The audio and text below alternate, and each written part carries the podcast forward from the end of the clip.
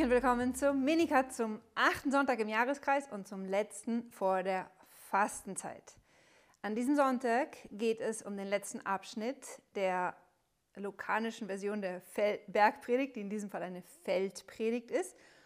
Und die leitet uns direkt über zu einer kurzen Betrachtung über die Situation in Russland, über die ich am Ende sprechen möchte. Doch ich beginne mit dem Evangelium und wir beginnen mit diese Mini-Katechese mit einem Gebet im Namen des Vaters und des Sohnes und des Heiligen Geistes. Amen. Herr Jesus Christus, du hast uns das Geschenk deines Wortes gemacht, durch das du nicht aufhörst, zu uns zu sprechen, genauso wie du vor 2000 Jahren in die Herzen deiner Jünger gesprochen hast und sie geformt hast. Ich bitte dich, Herr, dass du mich in diesem Minikat leitest durch deinen Heiligen Geist und dass du die Herzen all derer berührst, die ihn hören. Herr, lass uns alle die Freude erfahren, die die ersten Hörer deines Wortes im Herzen verspürt haben, die durch die Ausgießung des Heiligen Geistes bewirkt wird. Herr, der Heilige Geist kommt, um unsere Sünde aufzudecken, um uns zur Umkehr zu führen und uns die wahre Freude zu schenken, die allein in dir zu finden ist, durch ein Leben nach deinem Willen. Und so bitten wir dich, Herr, Schenk uns den Mut zur Selbsterkenntnis. Nimm uns die Angst vor dem Blick in unser eigenes Herz. Lass uns den Balken erkennen, der im eigenen Auge steckt, damit unsere Augen rein werden, die Augen unserer Seele, dass wir dich schauen mit den Augen unserer Seele und dass unsere Augen gleich den deinigen zu Augen der Liebe werden, die ihren Nächsten mit überströmender göttlicher Liebe schauen und so der Nächste deine Liebe durch uns erfahren kann. Darum bitten wir auf die Fürsprache unserer himmlischen Mutter, der seligen Jungfrau Maria. Amen. Ja, ich habe das Evangelium eigentlich schon kurz zusammengefasst in diesem Gebet. Es kommt jetzt aus Lukas Kapitel 6, Verse 39 bis 46. Und es geht äh, genau da weiter, wo wir das letzte Mal aufgehört hatten, wo es nämlich geheißen hatte, dass wir unsere Feinde lieben müssen. Und dann sagte Jesus am Ende, und darauf war ich nicht eingegangen, richtet nicht, dann werdet auch ihr nicht gerichtet werden. Es gibt eine wunderschöne Geschichte von der Mutter Teresa, die als junges Mädchen nach Hause gekommen ist und sich bei der Mutter beschwert hat über ihre Lehrerin und, und ganz richtend über ihre Lehrerin gesprochen hat.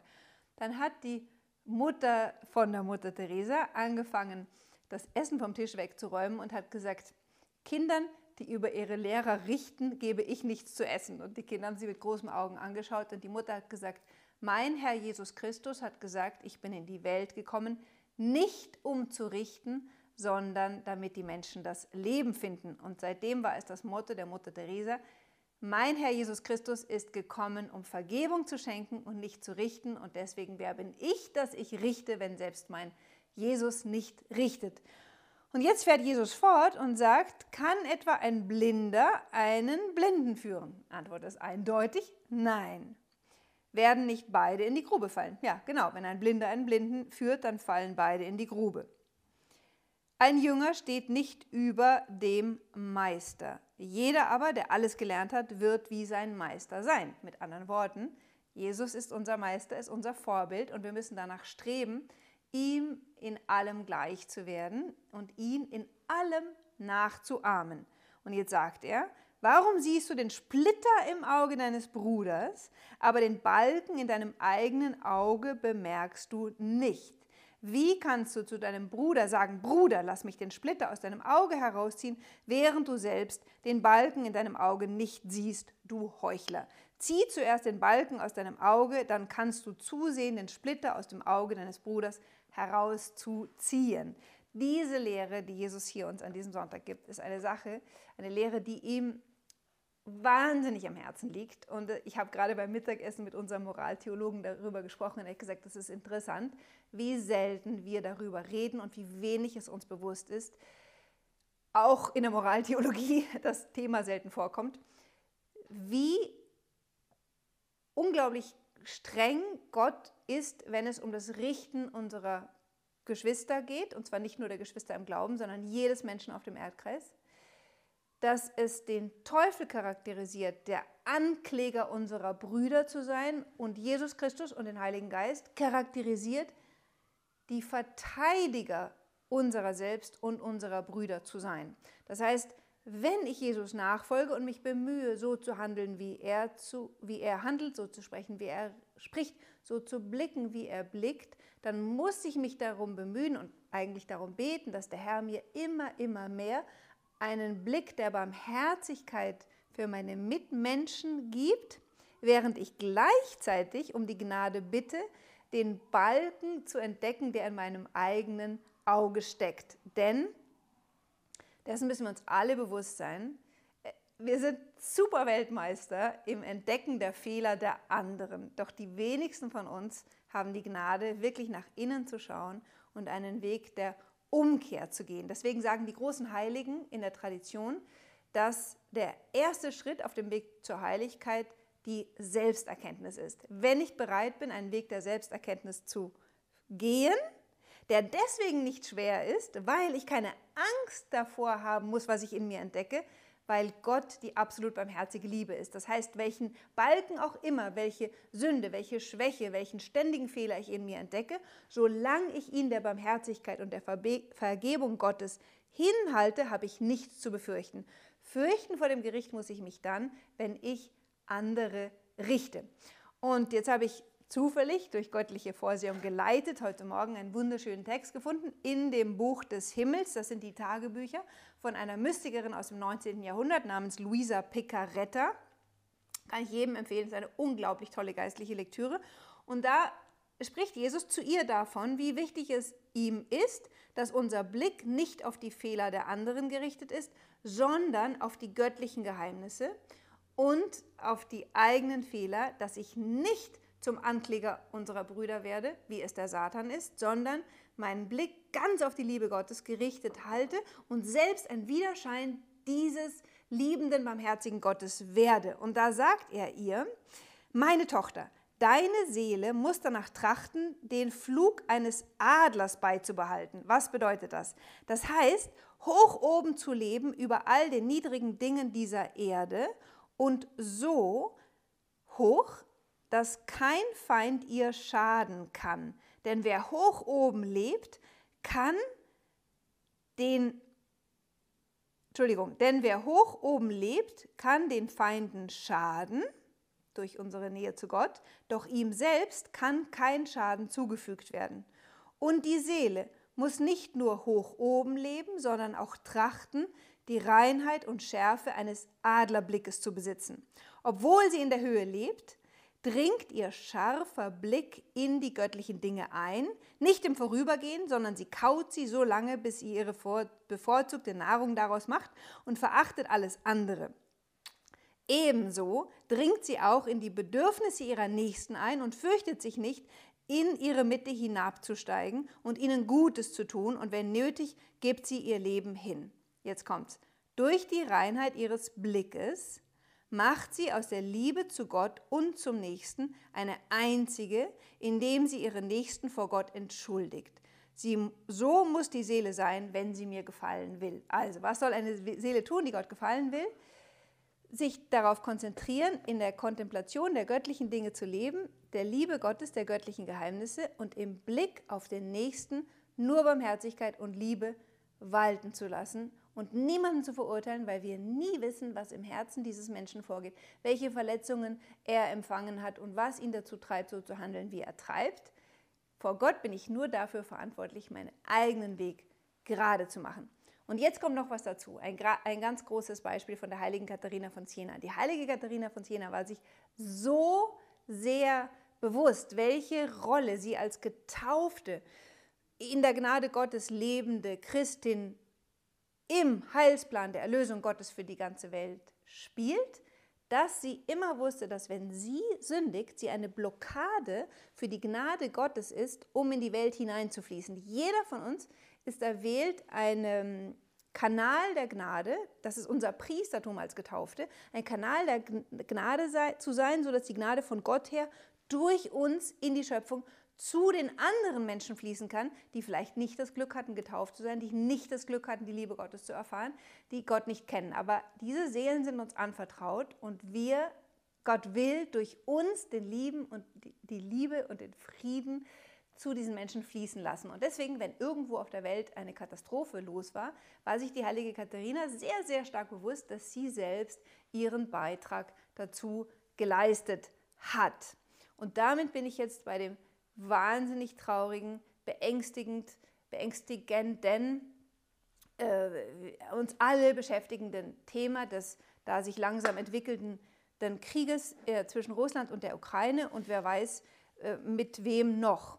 Und ich wollte euch schon lange davon erzählen, aber habe es immer rausgeschoben, weil ich gefunden habe, ich müsste mich äh, besser mit dieser Sache beschäftigen. Aber jetzt habe ich beschlossen, jetzt ist tatsächlich endlich der Moment gekommen, wo ich zumindest das erwähne, auch wenn ich gerne selber darüber äh, noch mehr wüsste. Aber das bisschen, was ich darüber weiß, hat mich doch überzeugt, dass es höchst erwähnenswert und ist und notwendig, es zu erwähnen. Und zwar haben manche von euch vielleicht gehört von den Erscheinungen, angeblichen Erscheinungen, wie man äh, richtig sagen muss, des Jesuskindes in Sievernich. Sievernich ist in der Diözese Aachen und da ist schon zu Beginn der 2000er Jahre scheinbar die Mutter Gottes erschienen. Damals habe ich mich überhaupt gar nicht drum gekümmert.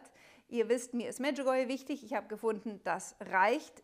Ich habe der Sache ehrlich gesagt nicht geglaubt ähm, waren mir einfach eine, eine, Inflation von Marienerscheinungen weltweit und ich konnte mir nicht vorstellen, dass die Mutter Gottes in meiner eigenen Diözese erscheinen würde. Aber seit zwei Jahren erscheint nun scheinbar das Jesuskind und auch das habe ich am Anfang nicht ernst genommen, bis zur Flutkatastrophe letzten Sommer, als ich einen Artikel vom Michael Hesemann, dem Kirchenhistoriker, gelesen hatte, der den Titel hatte Flutkatastrophe mit Ansage. Und weil diese Flutkatastrophe Menschen in meiner unmittelbaren Familie betroffen hat, die uns natürlich allen wahnsinnig zu Herzen gegangen ist, bin ich plötzlich aufgewacht und habe mir gedacht, stopp, was soll das heißen? Flutkatastrophe mit Ansage. Und es stellte sich heraus, dass dieses Jesuskind in Siva nicht drei Tage vorher der Seherin gesagt hatte, es kommen große Unwetter auf Deutschland zu, betet, betet, damit der Schaden nicht groß wird.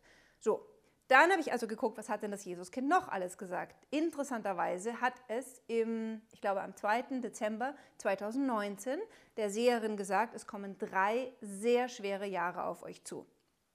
Dann im Beginn von 2020, als die Pandemie noch nicht bei uns angekommen war, aber ja schon präsent war weltweit, hat ihr das Jesuskind gesagt, die geistige Kommunion und der Rosenkranz werden euch retten im Januar oder Februar 2020, selbst Beginn, Anfang März, hat noch keiner von uns an die geistliche Kommunion gedacht. Schon gar nicht eine fromme Manuela, die jeden Tag in die Kirche geht. Geistliche Kommunion, das war für andere Leute. Ähm, plötzlich sagt das Jesuskind, die geistige Kommunion und der Rosenkranz werden euch retten. Ich glaube, das war Anfang März. Und kurze Zeit später wurden die Kirchen zugesperrt. Aber als die Botschaft kam, konnte das keiner von uns erahnen. Dann kam die Geschichte mit der Blutflutkatastrophe. Und so, jetzt habe ich heute eine Nachricht, äh, eine ein Kopie von etwas bekommen, was der Michael Hesemann auf seinem Facebook-Account geschrieben hat. Und das schien mir doch sehr, sehr teilenswert. Und zwar hat er darauf hingewiesen, und ich habe es dann im Internet nachgeschaut, ich werde es euch unten verlinken, dass das Jesuskind im vergangenen Jahr, am 25. April, als von Russland und der Ukraine noch lange nicht die Rede war, hat diese Manuela während der heiligen Messe das Jesuskind gesehen. Und ich muss dazu sagen, das Jesuskind erscheint sehr, sehr oft mit dem roten Mantel. Ihr wisst vielleicht, dass diese berühmte Statue des Jesuskindes aus Prag, das schon mehrere Jahrhunderte alt ist, verschiedene Gewänder hat. Die entsprechen oft den liturgischen Zeiten, aber das rote Gewand ist das Bild seines Blutes. Im Buch der geheimen Offenbarung erscheint der Herr auch mit dem Mantel seines Blutes. Und wir haben in der Kirche die Devotion zu seinem Blut leider ziemlich vernachlässigt, denn es ist dieses Blut, das uns von unseren Sünden reinigt und uns vor dem Todesengel bewahrt. Und nun sieht sie dieses Jesuskind während der Heiligen Messe, während der Wandlung, in seinem blutroten Mantel über dem Kelch schweben und in seiner Hand hält es das Zepter. Also das Zepter ist das Symbol dafür, dass Jesus alle Macht gegeben ist im Himmel und auf Erden nach seiner Auferstehung vom Vater. Er ist der König des Universums. Dieses, seines, dieses Zepter nahm er während der Erscheinung, tauchte es in den Kelch, den der Priester hochhielt, den Kelch mit seinem eigenen Blut, wie ein Aspergil, das ist dieses Ding, mit dem der Priester in der Heiligen Messe normalerweise die Menschen mit Weihwasser besprengt, taucht den Zepter in das Blut und benutzt sein Zepter wie ein Aspergil. Und jetzt beobachtet sie, 25. April 2021, da sagt sie, es tauchte sein Zepter in den Priesterkelch hinein wie ein Aspergil und besprengte einige Länder der Erde, die ich nun um den Priesterkelch herum angeordnet sah. Es waren Russland, Ukraine, USA und Europa. Das sind genau die vier Player im Augenblick. Russland, Ukraine, USA und Europa. Das Jesuskind besprengte dreimal jedes Land und hatte dabei einen eifrigen Gesichtsausdruck. Dann empfing sie die heilige Kommunion und dann sprach das Jesuskind zu ihr. Viele Menschen verstehen mich nicht. In Sorge um ihr Leben erkennen sie nicht, wie der Satan sie versucht, in einen Krieg hineinzuführen. Dieser Funke des Widersachers könnte die ganze Welt entzünden. Deshalb wünsche ich Wiedergutmachung von euch. Dieser Funke, Funke allen Übels kann zur Geißel für die gesamte Erde werden. Ihr also betet, opfert, tut Buße, macht gut. Warum zeigt der Herr sowas? Warum sagt er uns schon mehr als neun Monate vorher voraus, dass es zu einem Krieg kommen könnte? Aus dem einzigen Grund, dass Gott keinen Krieg will. Gott will, dass wir leben. Und es ist in die Hände seiner Kinder gelegt, diesen Krieg abzuwenden durch unsere persönliche Bekehrung und durch unser Gebet und unsere Buße und Opfer für die Sünden derjenigen, die Gott nicht kennen, Gott nicht lieben, nicht anbeten, nicht auf ihn hoffen, ihn nicht vertrauen und ohne es zu wissen, dem Satan in die Hände spielen. Durch die Taten, von denen sie hoffentlich nicht wissen, was sie tun. So, und jetzt ist das Interessante, dass Jesus am vergangenen 28. Dezember, das ist das Fest der unschuldigen Kinder, wieder mit seinem Blutmantel erschienen ist. Und da sagt das Jesuskind zu ihr, ich bin zu euch gekommen und habe das Gewand und den Mantel meines kostbaren Blutes gewählt. Warum habe ich dies wohl getan? Warum habe ich diesen Tag gewählt? 28. Dezember, Tag der unschuldigen Kinder. Das ist der Tag, an der die gesamte Kirche für die abgetriebenen Kinder betet und für ein Ende der Abtreibung. Dann sagt Jesus, ihr versteht nicht, dass die Abtreibung die größte Sünde in eurer Generation ist. Und ihr werdet immer hartherziger. Wenn ihr auf meine Warnungen nicht hört und ihr weiter den Weg der Glaubenslosigkeit geht, dann werden weiter die Rufe des Jeremia erklingen, Jeremia ist derjenige Prophet im Alten Testament, der Israel seine Sünden vorhalten muss und sagen muss, wenn ihr nicht umkehrt, dann wird Babylon hier einfallen und der Tempel wird zerstört und ihr werdet alle ins Exil und äh, Jerusalem wird niedergebrannt. Und weil keiner auf Jeremia gehört hat, ist es genauso gekommen. Und das Jesuskind hat jetzt schon mehrmals von diesen Rufen des Jeremia gesprochen. Und jetzt sagt er hier, wenn ihr nicht auf mich hört, werden die Rufe des Jeremia erklingen und Russland wird zur Geißel für euer Volk werden. Es wird einen Brand im Nahen Osten geben und einen großen Krieg. Jetzt fügt Jesus hinzu, euer Ausweg ist das Gebet der Wiedergutmachung, der Ruf an das Erbarmen des ewigen Vaters. Erinnerung, Gott will nicht, dass wir leiden. Er hat es in unsere Hand gelegt, Kriege abzuwenden. Wenn wir umkehren zu ihm, kann seine Gnade, seine Vergebung, seine Liebe in die Welt hineinströmen. Aber wenn wir uns von ihm abwenden, können Vergebung, Liebe und Frieden nicht in uns hineinströmen, sondern dann überlassen wir selbst anderen Mächten die Lufthoheit. Darum sagt der Herr, geht auf die Knie, bittet für die Mächtigen, die nicht auf die Knie vor dem ewigen Vater gehen wollen. Ich habe dir gesagt, dass ich mein Erbarmen auf euer Land ziehen werde. Dies habe ich durch die Erscheinung in meiner heiligen Kindheit getan. Ich werde mich der Gemeinden erbarmen. Und jetzt schlägt er vor, das ist eine wunderschöne äh, ihr, wisst, also in allen Erscheinungen in der Kirchengeschichte schenkt Gott immer so spezielle Gnaden. Zum Beispiel Schwester Faustina hat er uns dieses prachtvolle Bild vom barmherzigen Jesus geschenkt und hat gesagt, dass diejenigen, die dieses Bild verehren, die Barmherzigkeit Gottes erfahren und beschützt werden. Und ähm, äh, Schwester Maria Alacock, da haben wir das Herz Jesu Verehrung geschenkt bekommen. Also ganz oft wird mit so einer Erscheinung auch ein, ein Mittel geschenkt. Und hier ist es unter anderem das Geschenk der heiligen Kindheit Jesu und jetzt schlägt er folgendes vor: Segnet mit den Statuen meiner heiligen Kindheit eure Gemeinden, eure Häuser, eure Länder. So wird euch nicht nur die Wissenschaft helfen, sondern das Erbarmen des ewigen Vaters wird auf euch kommen und alle Plagen rasch beseitigen. Und ihr werdet den Frieden finden. Ich werde die Gemeinden, Länder und Völker vor Kriegsgeschehen bewahren, wenn ihr meinem Wunsch folgt. Der hat uns alles gegeben. Persönliche Umkehr, Bittgebet, Opfer, Wiedergutmachung, das heißt Fasten, selber zur Beichte gehen, kleine Opfer darbringen, dem Herrn meine Gebete, meine Leiden, meine Freuden, alles darbringen zur Wiedergutmachung für die eigenen Sünden und die von anderen. Und dann sagt der Herr noch, der heilige Erzengel Michael wird mit seinem Schwert die Natur anrühren. Dies alles wird durch die Sünde hervorgerufen. Da ich aber die Menschen liebe und ich der König der Barmherzigkeit bin, sage ich euch, erfüllt meinen Wunsch. Segnet mit den Statuen meiner heiligen Kindheit eure Häuser, eure Gemeinden und eure Länder. Es ist nun die Zeit gekommen, dies zu tun. Und so ihr dies tut, werde ich mein Erbarmen auf euer Land ziehen und auf eure Häuser, auf eure Gemeinden, auf eure Länder, die meinen Wunsch erfüllen.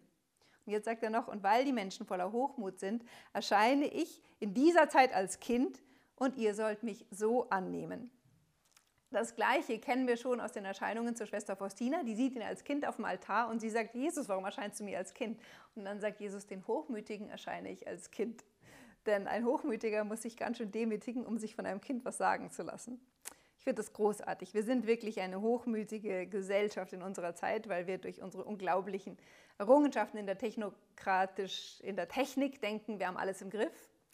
Und der Herr sagt, Hochmut kommt vor dem Fall und wir sehen, dass es Dinge gibt, die wir nicht im Griff haben. Aber wenn wir uns auf die Knie begeben vor diesem Kind und ihm bitten, wird er sofort eingreifen. Der Herr spricht, wenn du nur wüsstest, wie sehr ich die Menschen liebe, ich bin die Liebe selbst, ich möchte euch bewahren vor dem ewigen Tod. Dies ist der Grund für mein Kommen. Und dann sieht sie, wie die Engel sich vor dem Himmelskönig niederknien und singen Misericordias Domini in eternum cantabo. Ich will die Barmherzigkeit Gottes in Ewigkeit besingen. Das ist ein Zitat aus einem Psalm. Und nun nimmt Jesus noch einmal das Zepter an sein Herz, es wird wieder zum Aspergil seines kostbaren Blutes und er segnet mit seinem kostbaren Blut im Namen des Vaters und des Sohnes und des Heiligen Geistes alle Menschen, auch die in der Ferne, die, die um sein Erbarmen bitten. Das ist noch etwas, was ich euch ans Herz lege. Wenn ihr betet um die Barmherzigkeit Gottes, dann bittet ihn, dass er euch mit seinem kostbaren Blut besprengt, denn das ist der stärkste Schutz gegen die Mächte der Finsternis. Und noch einmal sagt Jesus, wenn ihr meinen Wunsch erfüllt, wird es Gnade und Frieden geben unter euch. Es wird einen Aufschub des Krieges geben, doch Russland wird eure Geißel sein, wenn ihr weiter den Weg der Glaubenslosigkeit geht. Und nun kommt das Jesuskind ihr nochmal mit seinem Gesicht näher und sagt abschließend, nicht nach eigenen Vorstellungen handelt der ewige Vater, die Menschen sollen auf meinen Wunsch hören und es nicht verwerfen Ruft das ewige Erbarmen des Vaters an, dies ist eure Rettung. Das ist der Schlüssel. Gott ist die reine Barmherzigkeit und uns ist im Sterben Jesu am Kreuz alles geschenkt, was wir brauchen, um uns vor der Finsternis zu schützen. Und wir müssen es nur annehmen und ein Leben als Christen führen. Uns ist es tatsächlich in die Hand gegeben, über Krieg und Frieden zu entscheiden. Und da dürfen wir nicht denken, ach, was kann denn ich, armes Mäuschen, alleine tun mit diesen Putins und Bidens und Zelenskos dieser Welt? Es wirkt so, wie wenn die Entscheidungen in den Händen der Mächtigen liegen, doch in Wirklichkeit liegt eine noch viel größere Macht in den Herzen und den betenden Händen der kleinen Leute, denn ein einziger wahrhaft bekehrter Christ kann Kriege verhindern. Das kommt ganz klar zum Ausdruck im Leben von dieser Luisa Picaretta, die ich vorhin erwähnt habe, die eine solche Opfer-Sühneseele war. Jesus hat sie total gereinigt und sie dann immer wieder gefragt, Luisa, bist du bereit, für mich gekreuzigt zu werden? Bist du bereit, für meine Anliegen zu leiden? Und am Anfang ist ihr das natürlich schwer gefallen, aber dann hat ihr Jesus immer gezeigt, welche Katastrophen auf die Welt irgendwo zukommen, hervorgerufen durch die Sünde der Menschen, durch die Abkehr des Menschen von Gott. Und dann hat Luisa, und zwar im Laufe ihres Lebens mit immer größerer Sehnsucht, gesagt, Herr, nein, bitte tu den Menschen nichts an, lass mich den Blitzableiter sein und hat eingestimmt in dieses gekreuzigt werden mit dem Herrn, in dieses Leiden mit dem Herrn, hat die Leiden, die der Herr ihr geschenkt hat, angenommen und immer, immer wieder sind dadurch richtige Kriegskatastrophen, Naturkatastrophen abgewandt worden. An dieser Heiligen, die der Herr uns im 19. 20. Jahrhundert geschenkt hat, wird wie in einem Brennglas deutlich, was die Berufung eines jeden Christen aus seiner Taufe her ist, nämlich eins zu sein mit Jesus, wie Paulus sagen zu können, nicht mehr ich lebe, sondern Christus lebt in mir. Und wenn ich das sagen kann, nicht mehr ich lebe, sondern Christus lebt in mir, und das ist seit der Taufe der Fall und wird in dem Maße intensiver, indem wir uns ganz in dieses Leben aus der Taufe hineinbegeben, in dem Maße, wie ich eins werde mit Jesus, hat wirklich jedes meiner Leiden, jedes meiner Freuden, jedes meiner Gebete, meiner Verzichte, meiner Opfer den gleichen Wert des Lebens und Opfern Christi. Vergessen wir nicht, Jesus ist für unsere Sünden am Kreuz gestorben. Ja? Also es gibt die Realität des Opfers. Er hat unsere Sünden auf sich genommen, weil er lieber selber sterben wollte, als dass die Menschen durch ihre Sünde zu Tode kommen sollten. Und der Christ ist in diese Kreuzesnachfolge hineingerufen, dass er stellvertretend für andere, die Gott nicht kennen, die aus welchen Gründen auch immer in ihrer Sünde gefangen sind, Buße tut, um für die anderen Wiedergutmachung zu leisten und damit Gott zu ermöglichen, dass seine Gnade in die Welt strömt. Und das ist natürlich jetzt perfekt. Am Mittwoch beginnt die Fastenzeit. Da geht es nicht nur darum, einen Frühjahrsputz im eigenen Körper zu machen und ein bisschen dünner zu werden oder sich irgendwas abzugewöhnen. Da geht es wirklich darum, mit Jesus ein Büßerleben sechs Wochen lang zu leben und zu verzichten, auf was wir nur verzichten können, ohne dass wir dadurch unserer Standesgnade nicht mehr gerecht werden können. Also alles das, was ich, auf was ich verzichten kann, ohne dass mich das behindert in meiner Berufung, die ich im Leben habe. Und sich überlegen wir uns, auf was kann ich konkret verzichten, auf was kann ich konkret tun, um Buße zu tun.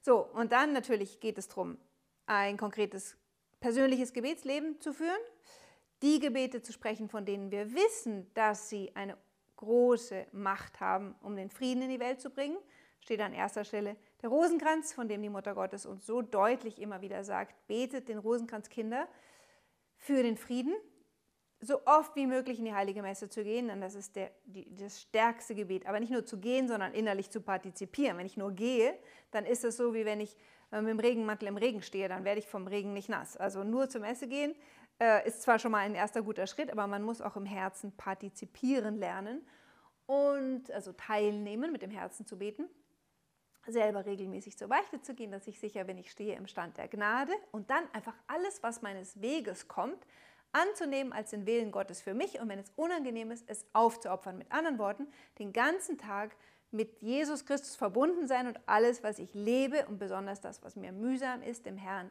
aufzuopfern. Im Himmel werdet ihr euch wundern, was der Herr aus diesen kleinen Gaben, den symbolischen zwei Fischen und fünf Broten meines Lebens gemacht hat und wie er das multipliziert hat, weil er das als sein eigenes vor den Vater getragen hat. So, und damit vereinige ich mich mit euch um das im Gebet, um den Frieden in der Buße, im Opfer, in der Bemühung, das Evangelium klarer zu leben und vor allen Dingen auch in der Fürbitte für die armen, armen Menschen, ganz besonders in der Ukraine, aber nicht nur in der Ukraine, auch äh, in Russland werden die armen Soldaten jetzt völlig unschuldig äh, in diesen Krieg geschickt und äh, müssen sterben und leiden und Familien verlieren ihre, ihre Söhne und ihre Kinder und ihre Ehemänner und, und Kinder ihre Eltern. Es ist einfach furchtbar was jetzt da sowohl über die Ukraine als auch über die Russen hereinbricht.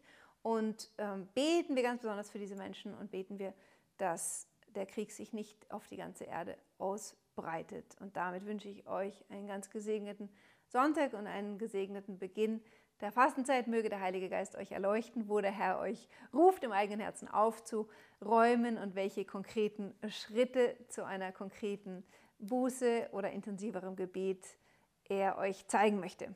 Gott segne euch.